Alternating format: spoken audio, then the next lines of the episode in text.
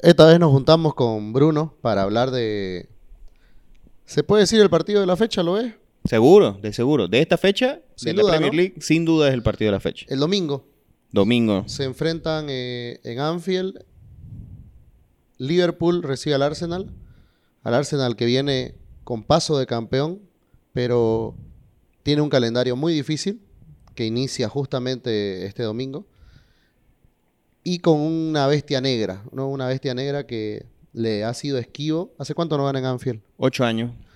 Ocho Es años. bastante. La última vez que ganó, para que se den idea, estaba jugando Diaby. el- Salchicha. salchichita Diaby. Y bueno, un masterclass de Diaby con, en un partido que, si mal no recuerdo, termina 3 a 1 ganando el Arsenal en Anfield.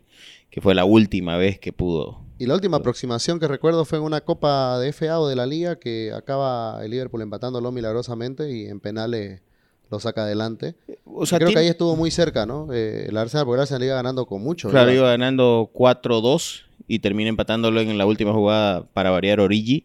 Sí. y ya en los penales termina, termina, es más, termina 5-4 luego y 5-5 termina el partido y ya por penales lo saca el Liverpool, ¿no? Ahora, nosotros tenemos este, las sensaciones eh, muy diferentes, ¿no? Eh, El Liverpool que es verdad que salió goleado del Etihad, no mostrando su peor versión, sino, ¿por qué no podemos decir que fue un equipo malo o que... Sino que ese día el, el Manchester City estaba Prendido. encendido, muchos jugadores estaban en un buen momento. Pero donde sí mostró una cara pálida fue contra el Chelsea, donde con muchos cambios, es verdad, rotando Klopp sabiendo esta semana tan difícil. Creo que creo que ni ni en, el, ni en la peor de las situaciones te toca un calendario así, ¿no? Eh, Manchester, Chelsea, y encima Arsenal. venía de Real Madrid, Chelsea, Real Madrid, Chelsea, perdón, Real Madrid, Manchester City, Chelsea, ¿no? O sea, es el combo completito. Sí, ¿no? pero eh, lo, del Man- lo, del, lo de Real Madrid quizás te, Quedaba lejos, digamos, pero por, por, por la fecha FIFA, ¿no? Pero bueno, esto- estos tres partidos en una semana son fuertes. Una semana y un día. Ahora, y el Liverpool rotó mucho para conservar jugadores, pero hoy nos vamos con la noticia de que Salah y Jota no, no, no, no, no entrenaron. Puede ser por disposición de, de descanso también, porque han jugado los dos ambos partidos. O también para, para precaución, ¿no? Pero ya estando jueves, sí, podés recuperar aún hasta el domingo. Pero la sorpresa fue la- el retorno de Thiago Alcántara, que no venía entrenando hace meses, hace un mes y un poquito más. Y ya desde la anterior semana está entrenando Luis Díaz, a la, a la par de sus compañeros, y vamos a ver si esta semana más sirvió para ver si el colombiano está a punto. Sabemos que Klopp no lo va a arriesgar después del tiempo lesionado. No tiene para qué tampoco. Creo que va a esperarlo eh, lo necesario. Eh, en la conferencia indicaba Klopp que, que podría ir al banco, ¿no? Pero que lo más probable es que no llegue al partido como para ser titular, ¿no? Pero de Tiago no, no lo escuché hablar. No, eh, Tiago, es que en Europa no, no se no se saltan los tan rápido, ¿no? Tiene que ser un jugador que tenga, que sea muy prodigioso o haya vuelto muy bien de la lesión para haber entrenado una semana y volver. Eh, son más exigentes para los retornos en, en Europa, ¿no? Tratan de que el jugador no, no, no se queme, no se aparte no se queme con la hinchada, porque siempre que hay una- un retorno así, la hinchada está muy expectante sobre el jugador y Y más aún con la situación del Liverpool, ¿no? Que, que obviamente necesita ese recambio, alguien que refresque. Y mira que si Thiago y Luis Díaz entran en buenas condiciones, pueden ser ese, ese esa- diferencial. ese ¿no? diferencial para de aquí a ese sprint de final de temporada y poder conseguir los objetivos, ¿no? Ahora, esta es la manera por cómo llega el Liverpool y hoy no llega solamente en el papel de juez, ¿no? O sea, de perjudicar quizás al Arsenal si es que el Liverpool se lleva una victoria o un empate. Sino creo que Liverpool también se juega una de las últimas cartas, algo que no le conviene al Arsenal, para seguir esperanzado con una clasificación a Europa, especialmente a la Champions. Que la tiene bastante complicada, ¿no? Porque tenés se ha ido alejando, ha habido una, ha habido en los últimos, de los últimos nueve puntos solo ha cosechado uno, eso es dramático, ¿no? Eh, pierde contra el Barmouth, pierde contra el City y empata contra el Chelsea. y lo tenés a 10 puntos al Manchester United, que es el cuarto, faltando 10 fechas, ¿no? Justamente. O sea, es una remontada que vendría, tendría que ser épica y, no solo depende de, de, sí mismo, ¿no? Sino de que caigan los rivales.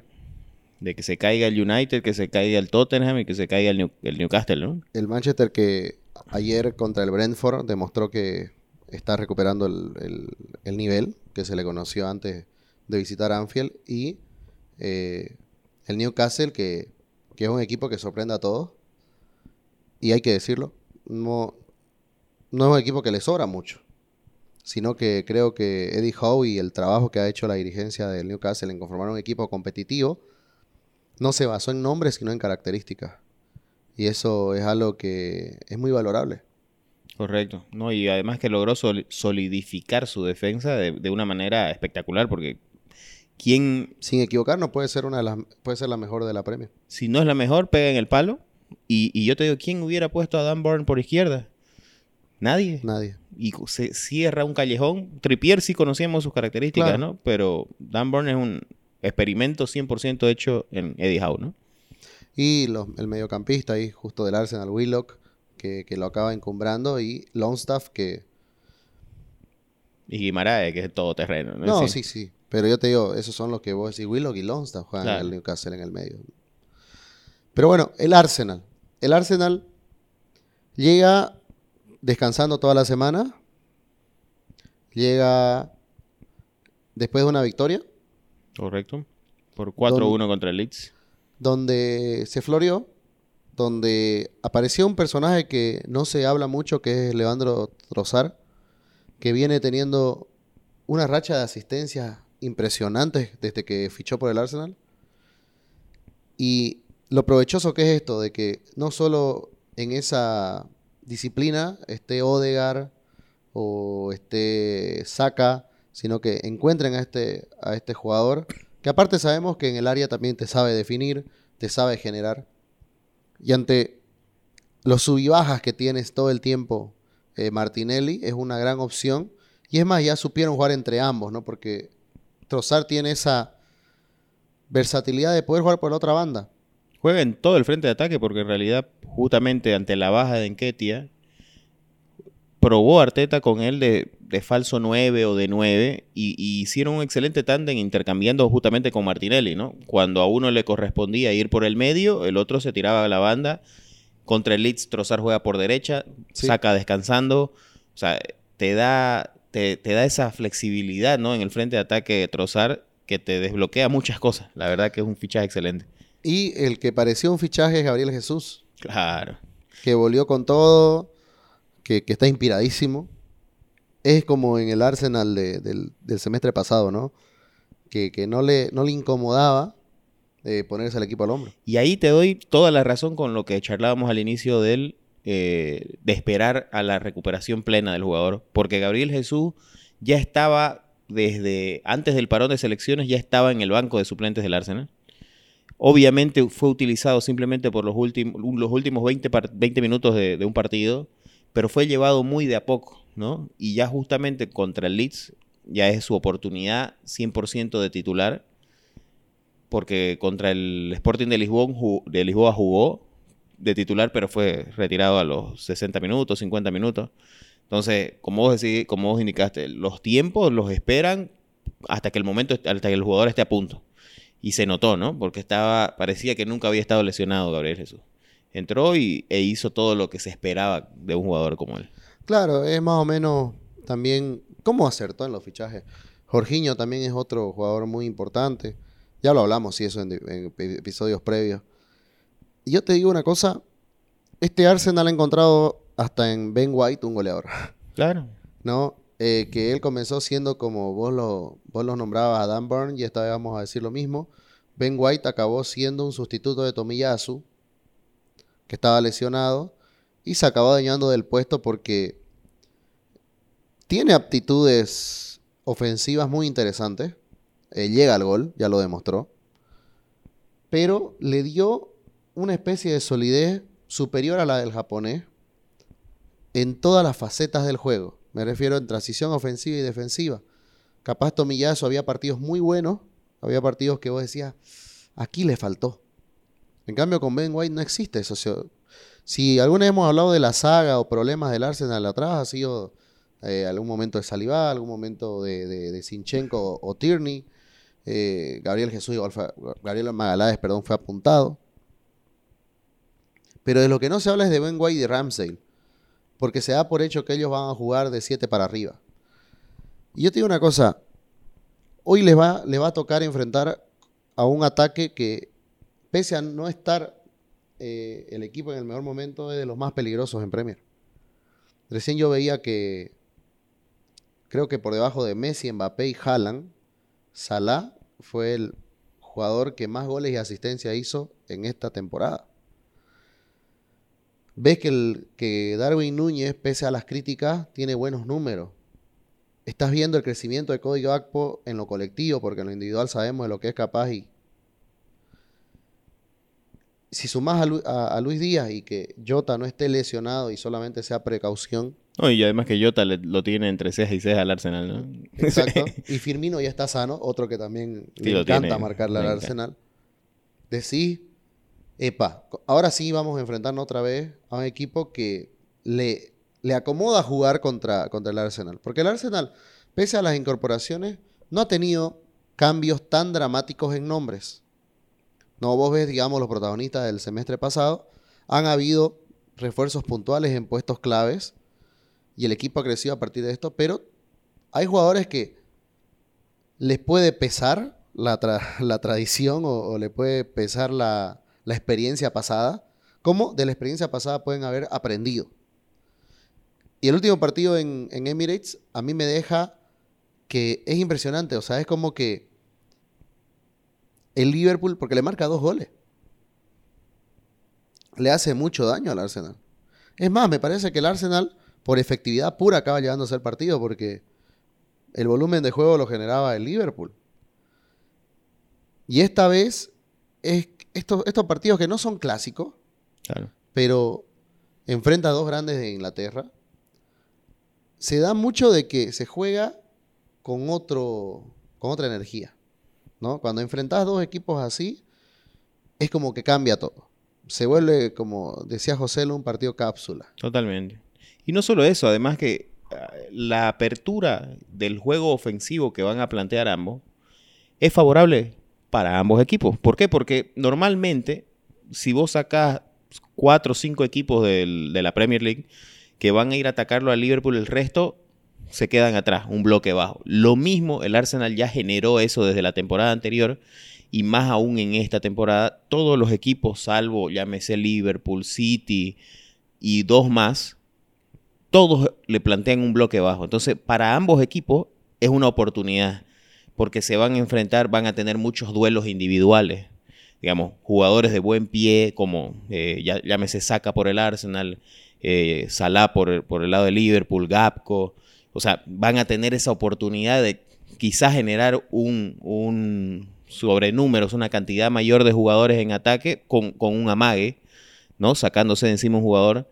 Entonces esto es, esto es favorable para el espectáculo porque termina siendo un partido lindo de ver para el que no es hincha. Y para el que es hincha, igual te genera una expectativa porque yo te puedo decir, viendo eh, lo que está concediendo el Liverpool en defensa, que, que la delantera del Arsenal también se puede dar un festín. ¿Me entendés? Siento yo que la defensa del Arsenal tiene más capacidad para aguantar la delantera del Liverpool que la actual defensa del Liverpool por sobre la delantera del Arsenal. Obviamente, hay una baja muy sentida que al parecer no va a llegar, que es Saliba. Va a tener que cubrir ese puesto holding. Y ahí puede estar uno de los puntos flacos para que Darwin Núñez, Gapco, porque bueno, por ese lado no juega Salah, puedan hacerse también. ¿Y no hay manera que se recorra a Ben White? Es que no hay quien te juegue por derecha. Cedric se fue cedido y Tomiyasu está lesionado, entonces no hay. Va a ser el titular Rob Cabellera Holding. Robertito. Claro. Que no le he hecho mal, no le he hecho mal estos últimos partidos, pero, pero otra cosa es enfrentarte a Darwin Núñez, enfrentarte a Firmino, que te saben jugar, que te saben jugar estos partidos.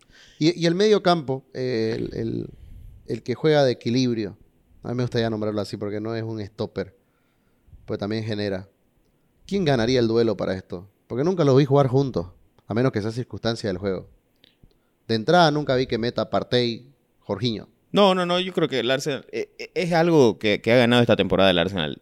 Ya no tiene que, pensar mucho en el rival, creo yo. Creo que ya tiene su equipo cantado y va a jugar a, lo que juegan. Y, no va a jugar, digamos, buscar un doble pivote, eh, tratando de contener al Liverpool. Yo creo que va a jugar Partey, Odegaard y, Xhaka. Y a, lo que, y a lo que juega el Arsenal, ¿me entendés? No va a jugar al rival. Es más, espero que Klopp sea el que esta vez diga, oye, voy a tener que meter quizás a un Milner con un Fabiño o Henderson Fabiño para adaptarse al rival.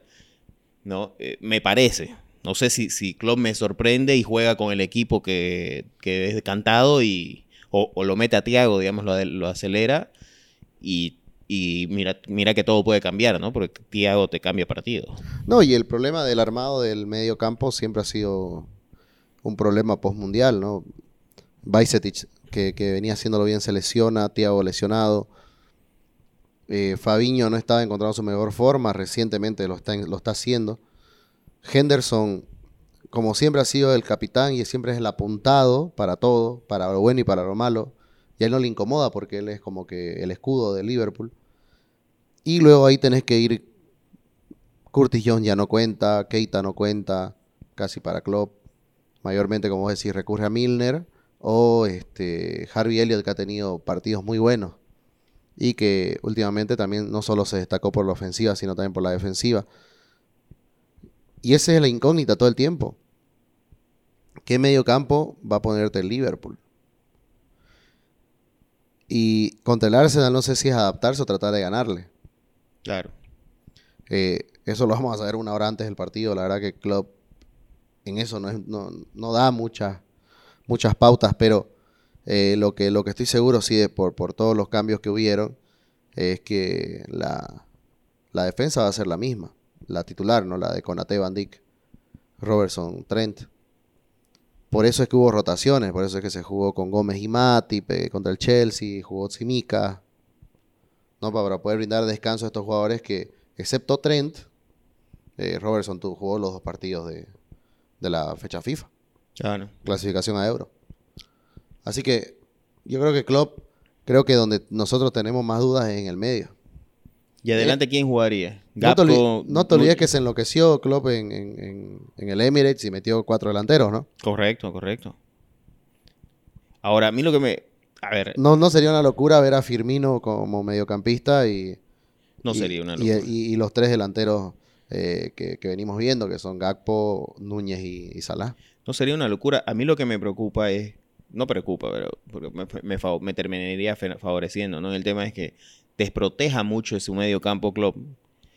Porque a- actualmente se, lo, se critica mucho a todos los nombres de la defensa del Liverpool. Quizás el único que no es apuntado es Robertson. El resto, todos en algún punto de la temporada y en este aún más se los está criticando. Pero lo que muchos no se dan cuenta es lo desprotegido que están sus centrales, lo desprotegido que están sus laterales. ¿Por qué? Porque no tiene ese medio campo Liverpool. No tiene esa solidez. Y, y otra cosa es que te lleguen de frente con balón dominado. No hay central. O sea, llámese Dijk, llámese el central que más les guste del mundo. No tiene esa capacidad para cuando te, te pueden hacer un 2 a 1 o cuando te están llegando por dos lugares, tenés que cubrir la posición. O sea, no es culpa de los centrales muchas veces del Liverpool o del lateral, en este caso Trent, que es quizás el que más bajo nivel tiene, eso sí, en lo defensivo. Pero a los centrales se les pega mucho del Liverpool, pero es que están desprotegidos. Fabiño no está en su nivel. No, está abasteciendo. No, está abasteciendo. Elliot tiene, como vos decías, partidos, pero tampoco su función es defensiva, su vocación no es defensiva. Y Henderson también se le notan las costuras, ya tiene sus años, Milner lo mismo. Eh, eh, yo creo que hay un palo muy duro a la defensa del Liverpool, que obviamente ojalá el Ar- Arsenal pueda hacer aguas de eso, ¿no? O sea, pueda sacar crédito.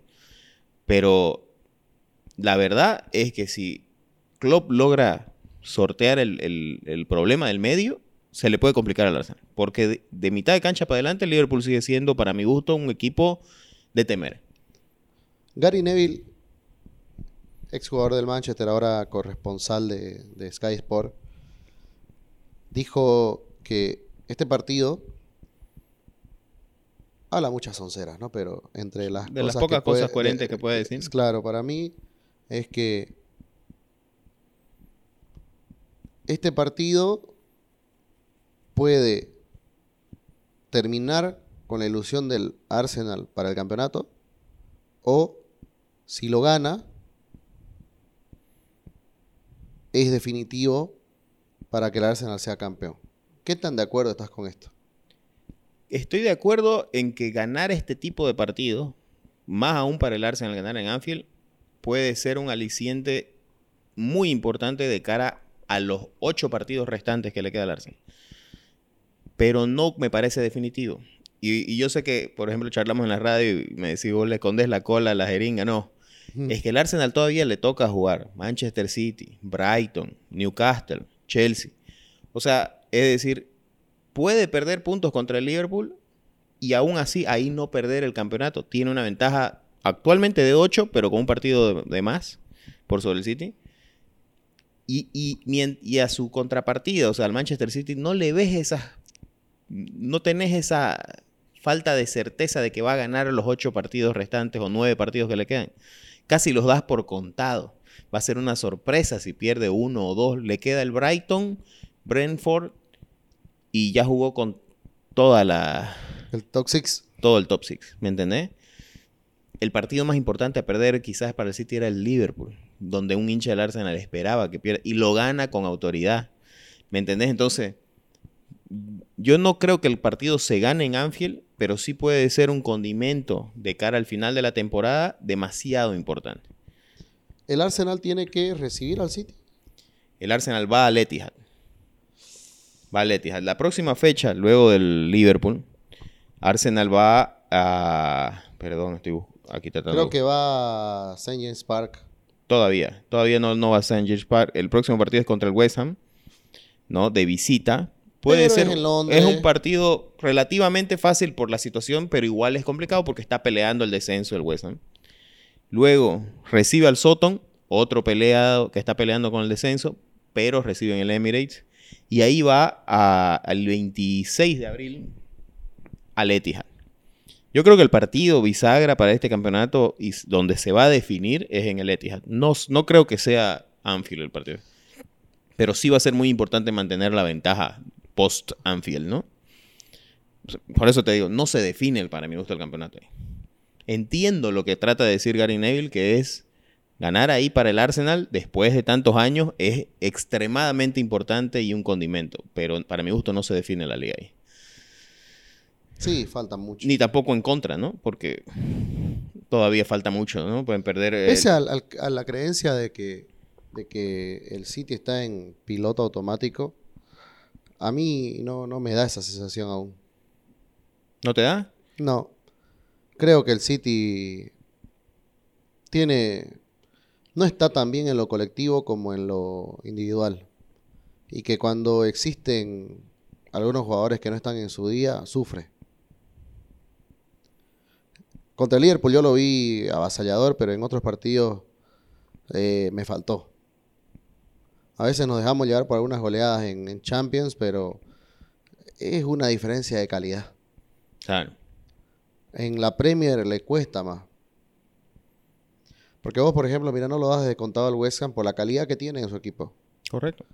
Tiene Paquetá, está este, Michael Bowen. Está Bowen, está Fornals, o sea. Es un equipo que, que tranquilamente en la Liga Española te pelea el tercer puesto. Tranquilamente. Declan Rice, cotizado por todos. Pero en la Premier League no podés pestañear y creo que esa solidez no es tan importante en este momento en el City. Creo que no es así. Yo veo más sólido al Arsenal. Pero se va a topar contra un fantasma. Ese es el problema. Y un fantasma que siempre le hizo hocha, Totalmente. ¿No? Que siempre lo molestó, que siempre le fue incómodo. Y superar ese trauma, si es que el Arsenal se lo lleva al partido, va a ser provechoso para la confianza. Así que creo que, sacando, digamos, esta frase de Neville, ahí está el tema. Y además, ganando este partido tan difícil, el City puede llegar un exceso de confianza. Además, no olvidemos que el City aún sigue jugando Champions. Correcto. Yo, es que ¿sabes cuál es a dónde va, me parece? El Arsenal salta el, el rompemuelles de, de Liverpool y mantiene los ocho puntos mínimamente, o ya un empate para mantener seis, digamos, de diferencia, en caso obviamente de una victoria del City, llegar al Etihad con la oportunidad de poder perder ese partido, que obviamente el Arsenal va a salir a ganarlo seguramente, pero tener esa chance de que una derrota no sea tan dolorosa y seguís teniendo la, el sartén con el, bajo el, por el mango, es otra, otro condimento. El problema es si hoy pierde el Arsenal, el, el City se le acerca, llegar al Etihad, porque ya hasta ese momento, si no me equivoco, recupera su partido pendiente el City. Llegar con la posibilidad de que si perdés te sobrepasa el Manchester City, ahí sí que sería estrepitoso para el Arsenal en, la, en, lo mental, ¿no? En lo mental, porque la calidad del equipo no, no tengo dudas de que va a llegar hasta el final de la temporada. Pero llegar con esa chance me parece que es lo que... ¿Perder la liga hoy está, sigue estando entre los planes? Sí, sigue estando entre los planes. Es que es el Manchester City. El objetivo real es clasificar a Champions. No, el objetivo mutó. O sea, eso tampoco le puedo... Eso no te lo no voy a esconder. El objetivo mutó y ahora el objetivo es la liga. Y todo se dio en función a las copas, viendo cómo Arteta fue planteando los, partidos, cómo fue descansando jugadores en la Europa League, en la, última competición que estuvo vigente fue en la FA, o sea, todo se fue dando para priorizar la Premier League.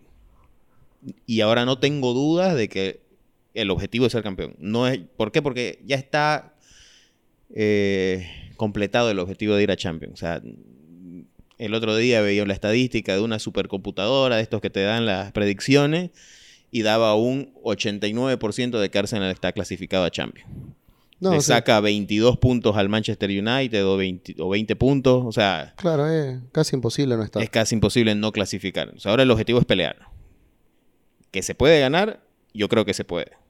Pero que se va a ganar, todavía no te... ¿Para dónde está la clave este domingo? para llevarse los tres puntos? Para mí está la clave en el medio campo.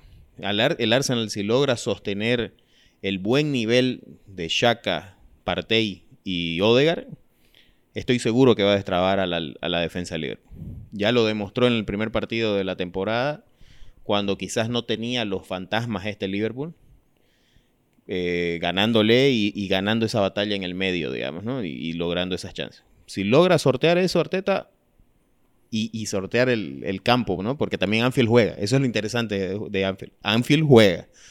Si en la cabeza lo logra, los logra motivar, va a ganar el partido.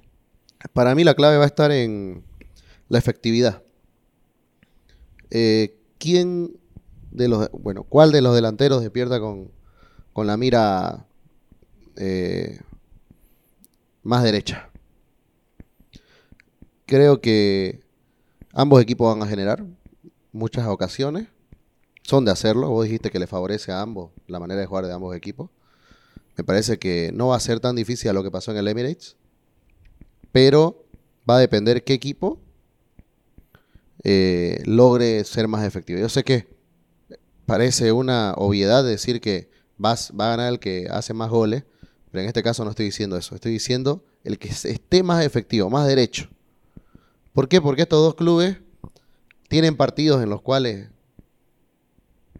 fallan todo, o hay partidos donde de verdad están, ¿no? La que, la que apuntan al arco es gol. Correcto. Y creo que los dos tienen ese nivel de efectividad, lo tienen parejo. No es capaz un Manchester City que, que sabemos que es muy difícil que no marque.